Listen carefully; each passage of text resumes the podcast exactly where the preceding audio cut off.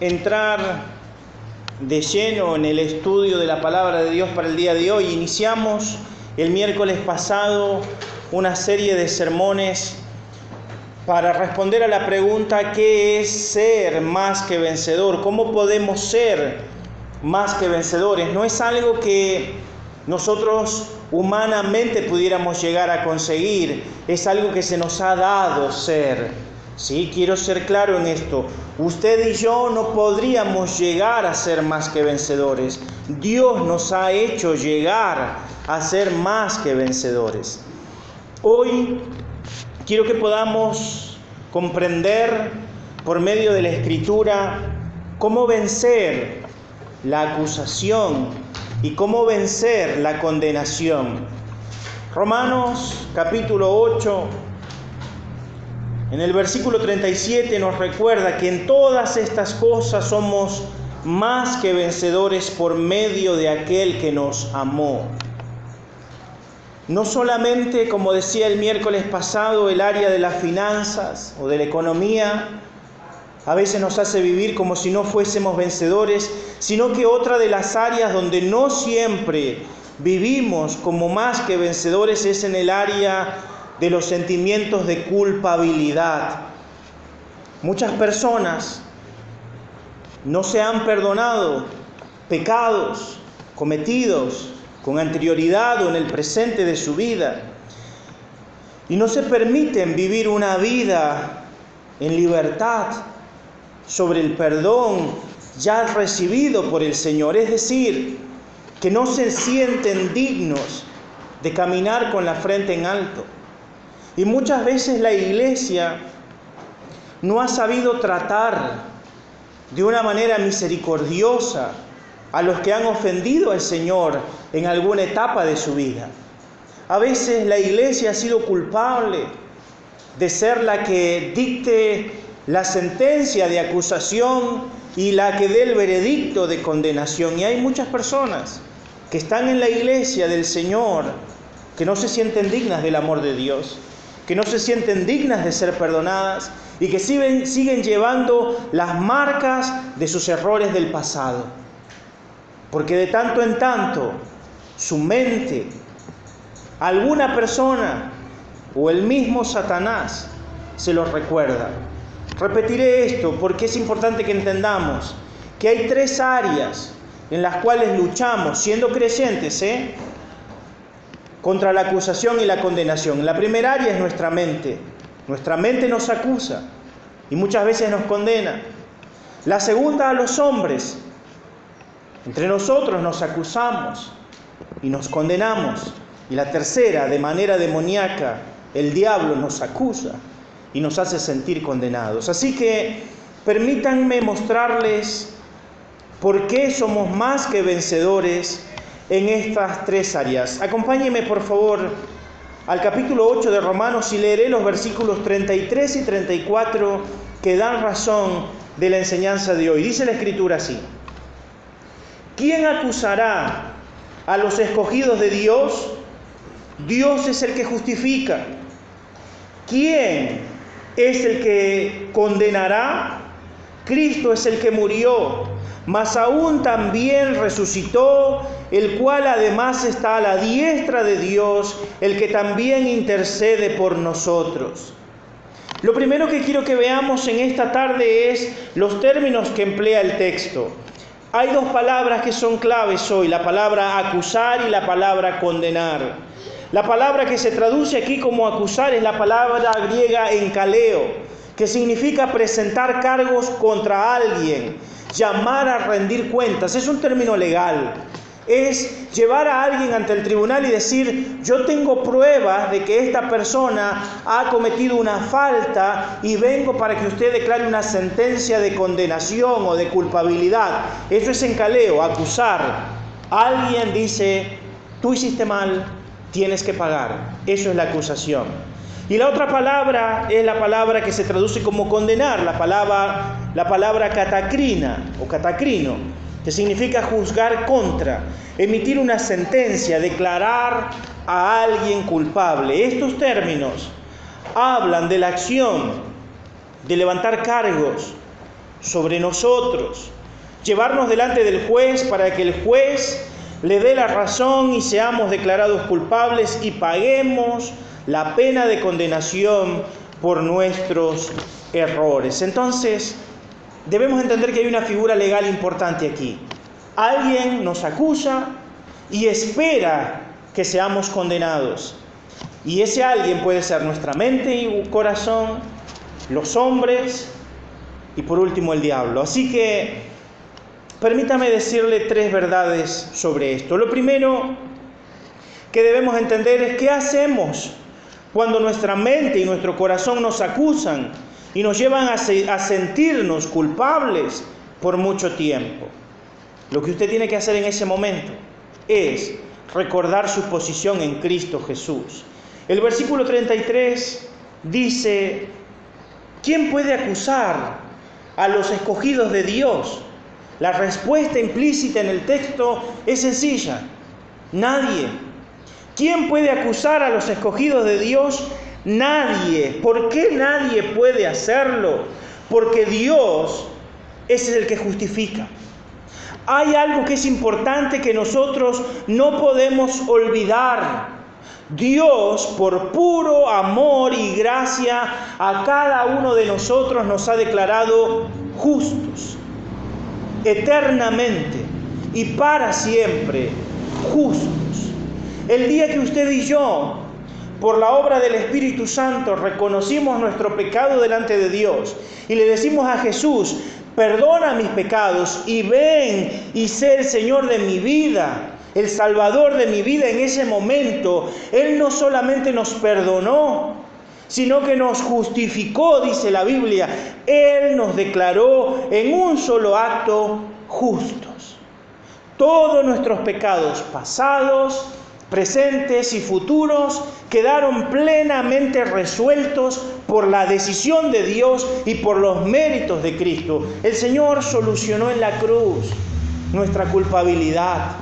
Debo decir que usted y yo literalmente hasta antes de la cruz éramos culpables de todos los cargos y dignos de condenación. No había una sola persona en la historia de la humanidad que fuese justa, dice Romanos. No hay justo ni aún uno. Nadie había hecho lo bueno, nadie estaba buscando a Dios, todos nos habíamos apartado, todos nos habíamos hecho inútiles, a una todos nos habíamos echado a perder.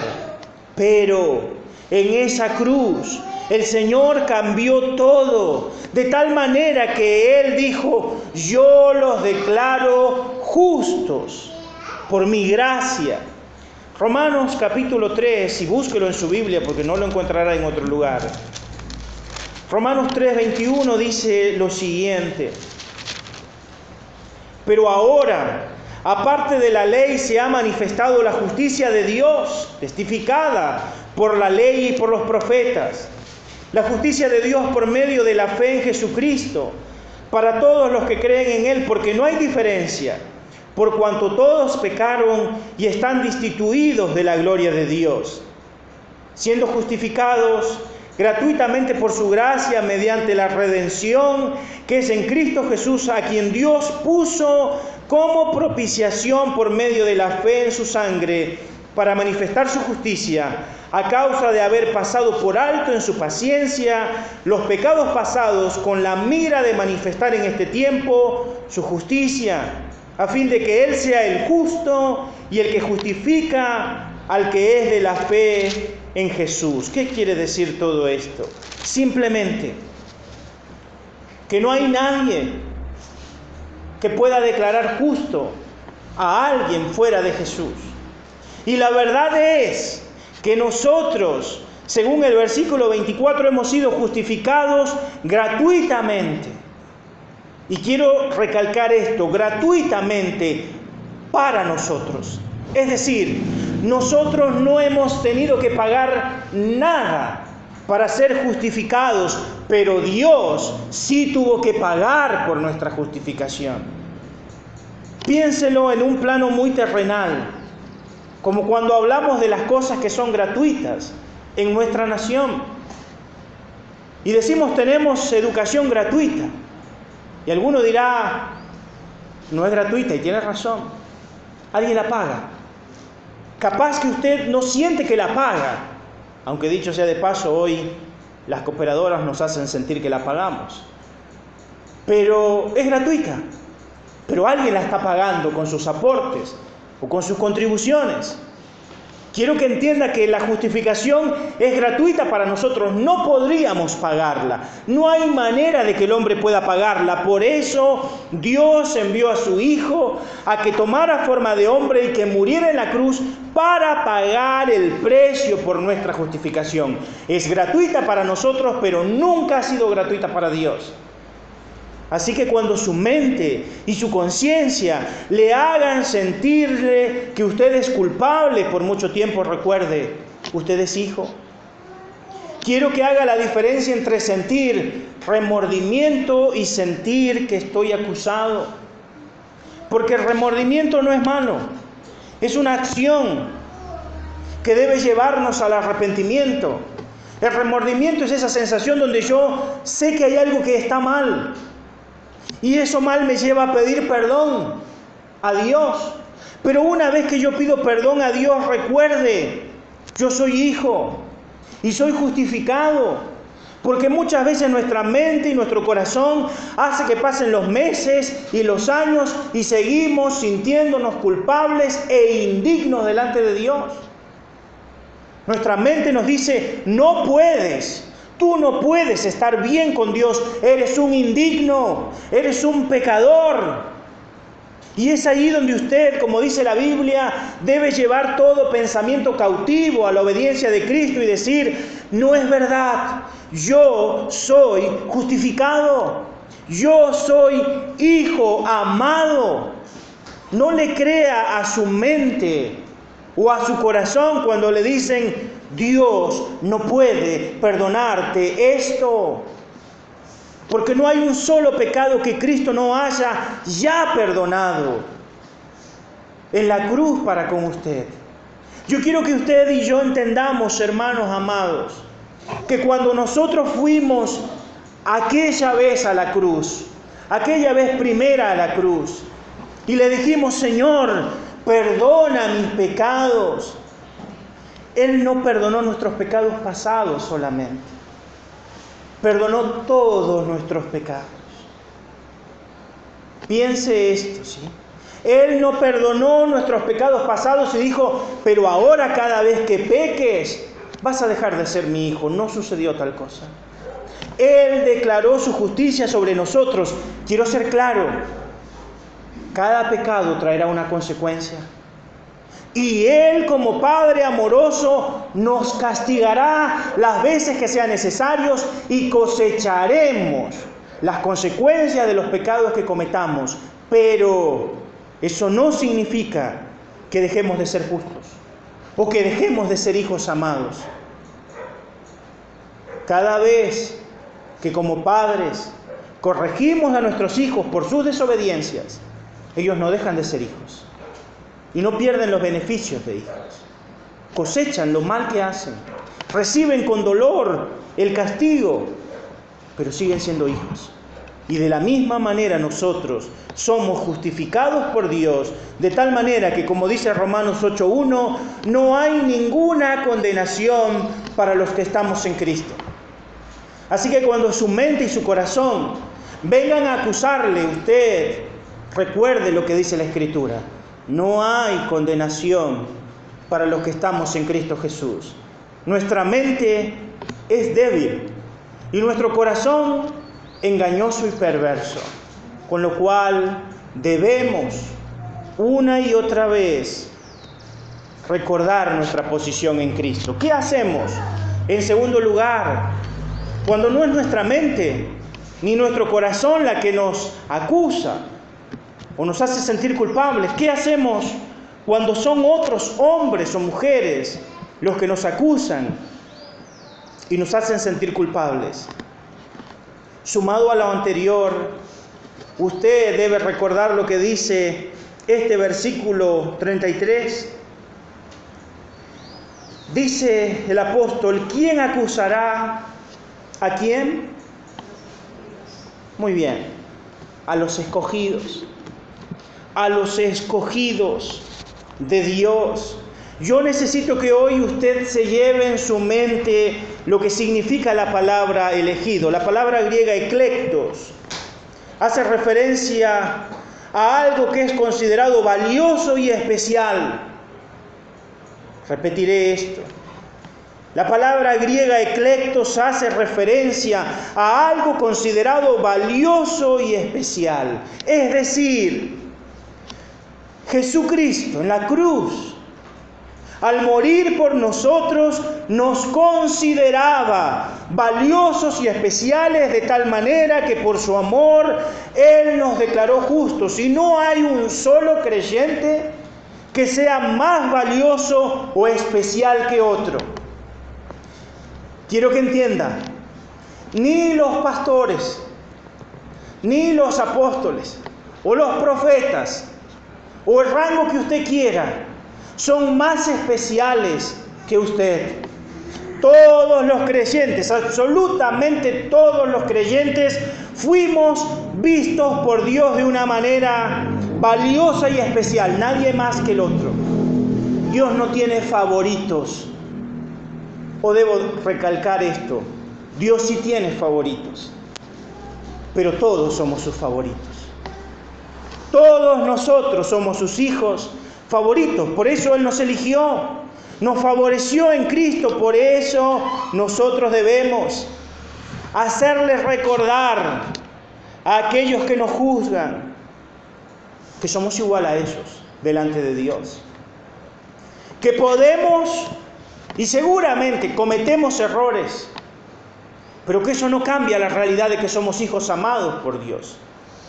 Como decía yo en estos días, seguimos con el fariseísmo de hace dos mil años, de aquellos que al encontrar a alguien en pecado lo acusan y lo quieren condenar, como hicieron los fariseos y los líderes religiosos en los días de Jesús trayendo a la mujer encontrada en el acto mismo del adulterio. Ellos querían tenderle una trampa a Jesús y querían que Jesús condenara a esta mujer, que la juzgara. Esa mujer era una pecadora. Jesús les dice a los acusadores, el de ustedes que esté libre de pecado, sea el primero en arrojar la piedra. Y dice la escritura que los acusados en ese momento fueron acusados por sus conciencias. Ellos habían venido a acusar a la mujer pecadora, pero ante la presencia y palabra de Jesús, su conciencia empezó a acusarlos. De tal manera que sabiéndose todos pecadores, ninguno se atrevió a condenar a la mujer. Jesús pregunta, ¿dónde están tus acusadores? Ninguno pudo condenarte y ella responde ninguno. Y Jesús dice, yo tampoco. Ve y no peques más. Y quiero, hermanos, recordarle por el amor de Dios, todos los que estamos aquí, todo creyente en Cristo, falla, peca y ofende a Dios literalmente a diario. Quisiera yo creer que todos somos conscientes de esta verdad, que le hemos ofendido. Capaz alguno diga, hoy yo no maté a nadie, hoy no adulteré, hoy no forniqué, hoy no mentí, hoy no robé. Pero tampoco fue a predicar. Y seguramente tampoco fue generoso. No recibió a nadie en su casa, no alimentó a los hambrientos, no se preocupó por las viudas y por los huérfanos o por los extranjeros. Y eso también es pecado, porque les recuerdo, al que sabe hacer lo bueno y no lo hace, Dios se lo toma como pecado. Porque creemos que pecamos solamente cuando hacemos lo malo, pero pecamos de igual manera cuando no hacemos lo bueno. De tal manera que de una o de otra manera, de acción o de omisión, todos los días pecamos con Dios. Por lo cual no debiéramos ser ligeros en el tema de la acusación y la condenación para con otros. Cometemos el mismo error del que Jesús dijo, hipócritas. Quieren sacar la paja en el ojo de su hermano, pero no se dan cuenta que tienen una viga delante de ustedes. Permítame decir que literalmente casi a diario alguien me escribe de alguna iglesia contándome de cómo es maltratado por los errores cometidos. Y si usted tiene tiempo de creyente, seguramente también se ha sentido maltratado por los errores que ha cometido. Capaz que usted considera que fueron demasiado duros con usted, que le llamaron la atención de manera indebida, que lo acusaron, que no lo perdonaron, que lo mandaron a sentarse, lo pusieron en la silla de al fondo y por poco le ponen un cartel con el título de pecador. O en el peor de los casos, capaz le tocó pasar al frente, a condenar a alguien más que tenía al lado y que era culpable. O le tocó estar del lado de la sentencia y era usted el sentenciado. Y le hicieron pedir perdón públicamente, si sabremos de esas cosas. Y todos eran santos y los pecadores iban solamente adelante. La verdad es que los de las sillas y los de adelante somos igual que pecadores. ¿Sabe cuál es la diferencia? Que algunos son acusados y otros no. Y debiéramos tener cuidado, porque la Escritura nos dice en Romanos capítulo 14, versículo 4, lo siguiente. ¿Tú quién eres que juzgas al criado ajeno? Para su propio Señor está en pie o cae, pero estará firme, porque poderoso es el Señor para hacerle estar firme. Uno hace diferencia entre día y día, otro juzga iguales todos los días, cada uno esté plenamente convencido con su propia mente. El que hace caso del día lo hace para el Señor, y el que no hace caso del día para el Señor no lo hace. El que come para el Señor come porque da gracias a Dios, y el que no come para el Señor no come y da gracias a Dios, porque ninguno de nosotros vive para sí y ninguno muere para sí. Pues si vivimos, para el Señor vivimos. Y si morimos, para el Señor morimos. Así pues, sea que vivamos o que muramos, del Señor somos. Porque Cristo para esto murió y resucitó y volvió a vivir para ser Señor, así de los muertos como de los vivos. Pero tú, ¿por qué juzgas a tu hermano? O tú también, ¿por qué menosprecias a tu hermano? Porque todos compareceremos ante el tribunal de Cristo, porque está escrito Vivo yo, dice el Señor, que ante mí se doblará toda rodilla y toda lengua confesará a Dios. De manera que cada uno de nosotros dará a Dios cuenta de sí. Así que ya no nos juzguemos más los unos a los otros, sino más bien decidid no poner tropiezo u ocasión de caer al hermano. La escritura es sencilla. No tenemos poder de condenación entre nosotros. Cada uno de nosotros somos siervos de Dios. Todos somos siervos de Dios. Y es el Señor el único que tiene poder para juzgarnos. Y Él ya nos ha juzgado y nos ha declarado justos por pura gracia. De tal manera que entre nosotros no debiera haber condenación. Lo que sí debiera haber, dice la Escritura, es un autoexamen. Porque un día, y cercano está el día, se lo puedo asegurar, todos nosotros estaremos ante el juez en el tribunal de Cristo. Que no será, y quiero ser claro y enfático, no será un tribunal de condenación, usted no será arrebatado al cielo para que cuando llegue al cielo en el tribunal de Cristo, Cristo le diga, eres muy pecador, tengo que enviarte al infierno. No sucederá así. El tribunal de Cristo no es para condenación, porque no hay ninguna condenación para los que estamos en Cristo, de tal manera que si usted es levantado en el arrebatamiento, usted estará en el cielo por la eternidad. Pero recuerde, el tribunal de Cristo probará la obra de cada uno de nosotros. Todas nuestras obras pasarán por el fuego y se probará si eran dignas o no dignas. Es decir, si fueron útiles o no útiles. Si es que hicimos las cosas para Dios o la hicimos para nosotros. Si lo hicimos para el aplauso o para la gloria de Dios.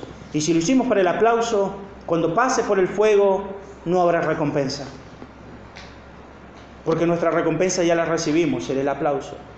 Pero si lo hicimos para Dios, esa obra tendrá recompensa. De tal manera que cuando los hombres nos acusen, recuérdeles, somos todos iguales, todos igual de elegidos por Dios, todos igual de favorecidos por Dios y si Dios nos ha elegido, somos siervos los unos de los otros y no debemos juzgarnos, menos aún condenarnos. No significa que no debemos corregirnos, ¿eh? Eso sí que debemos hacerlo, pero con el mismo espíritu de mansedumbre que dice la Escritura, considerándonos a nosotros mismos. No sea, dice Gálatas capítulo 6, que nosotros también seamos tentados. ¿Sabe cuál es el problema, hermano? Y Dios nos libre, ¿eh? ¿Sabe cuál es el problema? El problema es que nosotros vemos el pecado en el otro y creemos que nunca lo haremos. De tal manera que somos lo suficientemente duros para que ese alguien se sienta mal. Y tarde o temprano, si usted no se cuida, y no mira de estar firme, como dice la Escritura, usted está tan propenso a fallar en cualquier otro pecado que usted condena. Y recuerde, con la medida con la que usted mida, se le medirá. Ay de los que se han pasado su vida tirando piedras, porque cuando fallen, seguramente serán apedreados también. Pero qué bueno aquellos que tuvieron misericordia, porque cuando fallen es muy probable, aunque no definitivo, que alguien tendrá misericordia de él. Así que cuando alguien entre los hombres nos acuse, recuérdele que usted es un elegido de Dios. Por último, y creo yo más importante que lo otro, cuando el diablo, que dicho sea de paso, significa su nombre acusador, le venga a acusar o a querer condenar, usted debe recordarle lo que dice Romanos 8:34. La escritura dice, ¿quién es el que condenará? La respuesta es sencilla, nadie. Y el autor nos da por lo menos cuatro razones por las cuales nadie nos puede condenar. La primera de ellas es que Cristo murió. ¿Por qué nadie me puede condenar? Porque Cristo murió por mí. Él pagó en la cruz la paga de mis pecados. Fue Él el que dijo, consumado es. Todo está pagado. No hay más deuda. De tal manera que cuando alguien se aparezca y el diablo venga y le diga, tú eres reo de muerte, digno de condenación, recuérdele, Cristo murió por mí. Él pagó por mí, como dice Colosenses 2, 13 al 15. Cristo mismo anuló el acta que nos era contraria y exhibió públicamente en derrota a Satanás y sus ángeles por medio de la cruz. De tal manera que en esa cruz está clavada la ley que nos hacía culpables, pero también en aquella cruz el enemigo desfiló como perdedor. Cristo estaba en la cruz, muriendo, pero en ese momento el enemigo estaba pagando su vergüenza.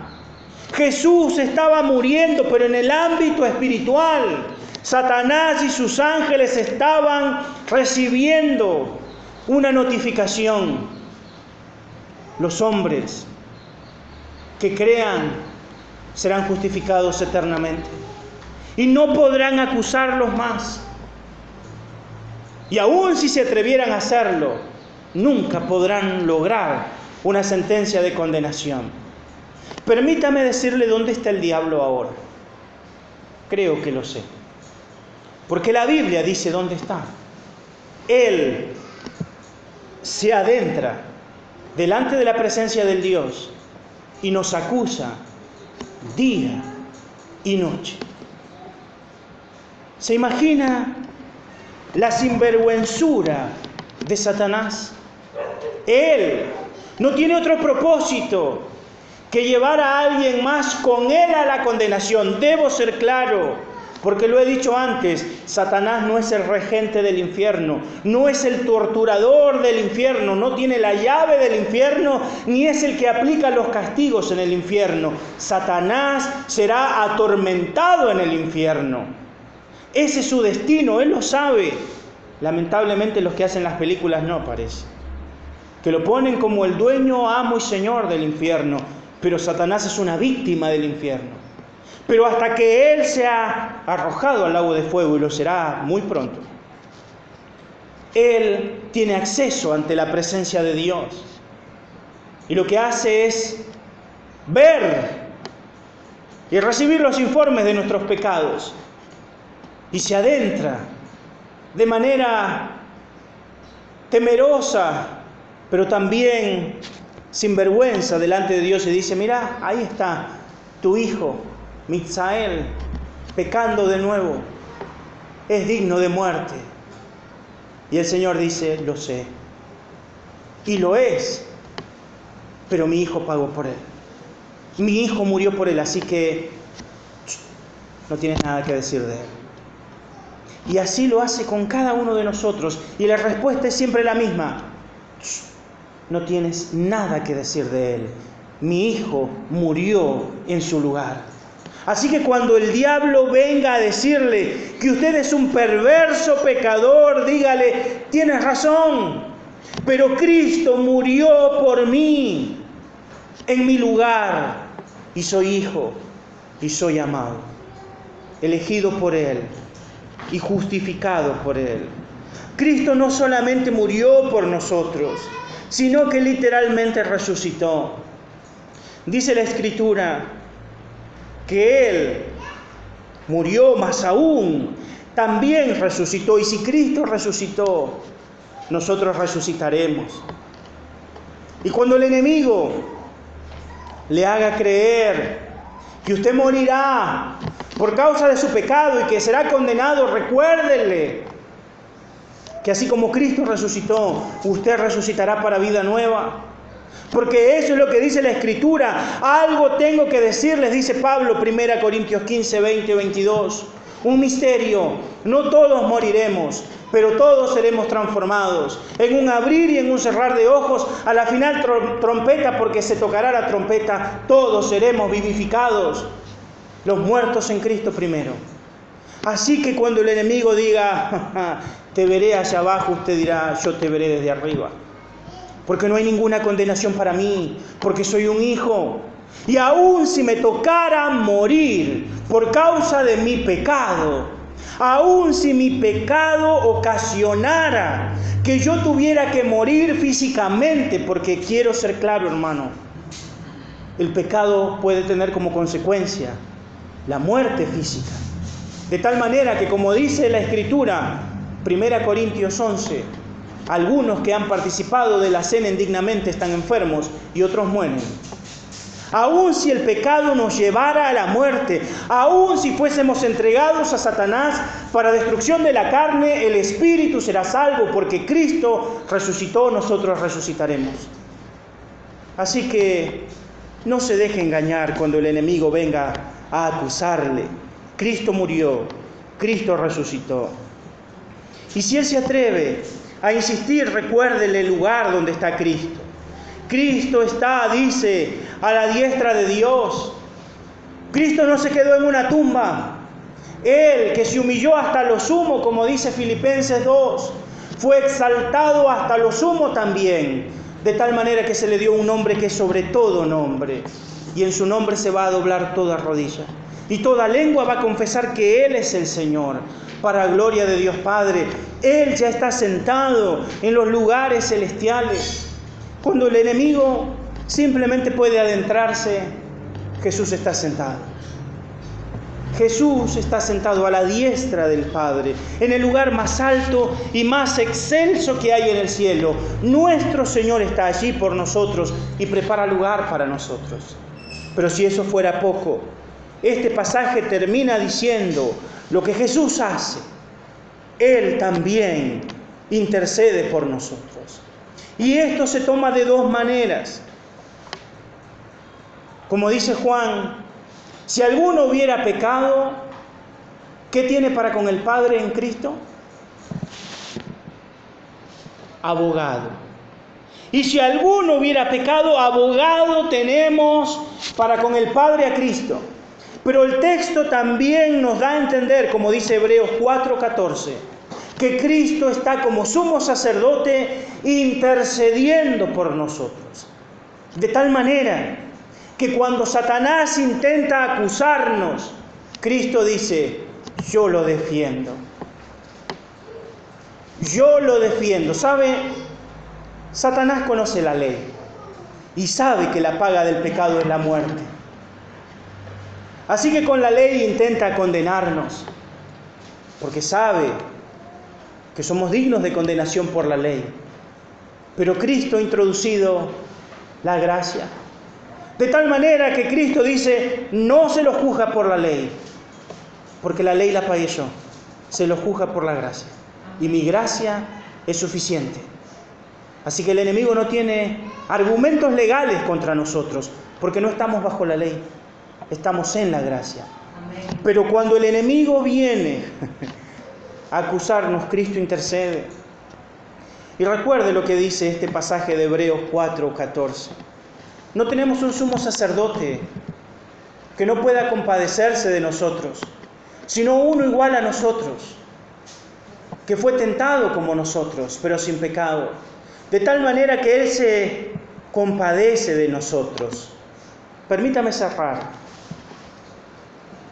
haciendo esta pregunta. ¿Quién le puede acusar a usted? La respuesta es sencilla. Nadie. ¿Quién le puede condenar a usted? La respuesta es igual de sencilla. Nadie. Cristo ha hecho que usted y yo seamos más que vencedores ante toda acusación y ante toda condenación. Recuerde, usted es un hijo llamado por Dios, perdonado por Dios, justificado por Dios y glorificado por Dios por medio de Cristo.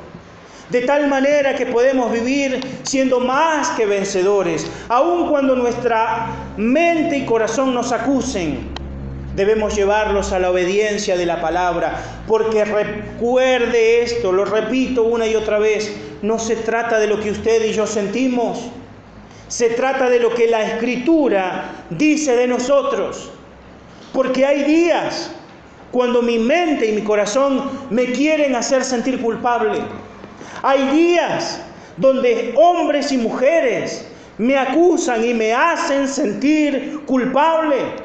Y hay días donde Satanás y sus demonios se levantan contra mí y me acusan y me hacen sentir culpable. Pero en todo eso soy más que vencedor. De tal manera que si mi mente me acusa, iré a la palabra y diré, soy justificado. Si la gente me acusa, le diré, soy escogido por Dios y Dios está obrando en mí. Y si el enemigo me acusa, le diré, Cristo murió por mí, resucitó por mí, está a la diestra del Padre e intercede como abogado y sacerdote por mí. No tienes nada que decir en mi contra. Nadie lo tiene, hermano. Nadie. Así que vaya en paz a su casa. No se acuse usted. Si usted peca, pida perdón y reciba el perdón inmediato y pleno de Jesús. Él no perdona de ninguna otra manera. Él siempre perdona de manera, de manera inmediata y plena, de tal manera que Él dice, perdonaré sus pecados y no me acordaré más de ellos. Y si Él no se acuerda, usted no se acuerde. Porque sabe, uno de los problemas que tenemos los hombres es la necesidad de recordarle a nuestro prójimo sus pecados. Y una y otra vez les recordamos sus pecados cometidos contra nosotros. Y sentimos placer en hacerles sentir culpables. Quiero que sienta lo que me hizo sentir. Quiero que sufra lo que me hizo sufrir. Quiero que pague lo que me hizo sufrir. Sentimos placer en acusar y sentimos placer en condenar. Pero les recuerdo, usted y yo, sin Cristo también somos reos de condenación. Pero por cuanto Cristo murió y resucitó, no hay nadie que pueda condenarnos. Así que viva su vida siendo más que vencedor. Los pecados pasados ya el Señor los perdonó. Y si un hombre o una mujer no los ha perdonado, el problema lo tienen ellos, no usted. Cada vez que alguien le recuerde sus viejos, sus viejos pecados pasados, sienta lástima por ese alguien. Porque aun cuando usted ya es libre, esa persona sigue atada a un pasado del cual usted ya no es víctima. Porque si Cristo le perdonó sus pecados pasados y Cristo no se acuerda más, usted no se debe acordar más. Y si alguien está atado a ese pasado, laméntelo por él. Como dijo alguien por allí, no podemos conocer a la misma persona dos veces, porque todas las personas cambian. Como dijo el apóstol Pablo, si alguien me conocía en la carne, ya no me conoce más. Y permítanme decirle que si usted tenía una idea de alguien el día de ayer, tal vez no sea ese mismo alguien el día de hoy, por la obra de Cristo en su vida. Así que olvídese de los viejos pecados con los que acusamos a veces a familiares, amigos, hermanos, consiervos, ovejas. Dios los ha declarado justos. No pongamos tropiezo a nadie sino al contrario, oremos los unos por los otros y ayudémonos, porque juicio sin misericordia será para el que no tiene misericordia, sea libre de la condenación, viva en victoria y sea más que vencedor en Jesús. Oramos y pedimos la bendición del Padre.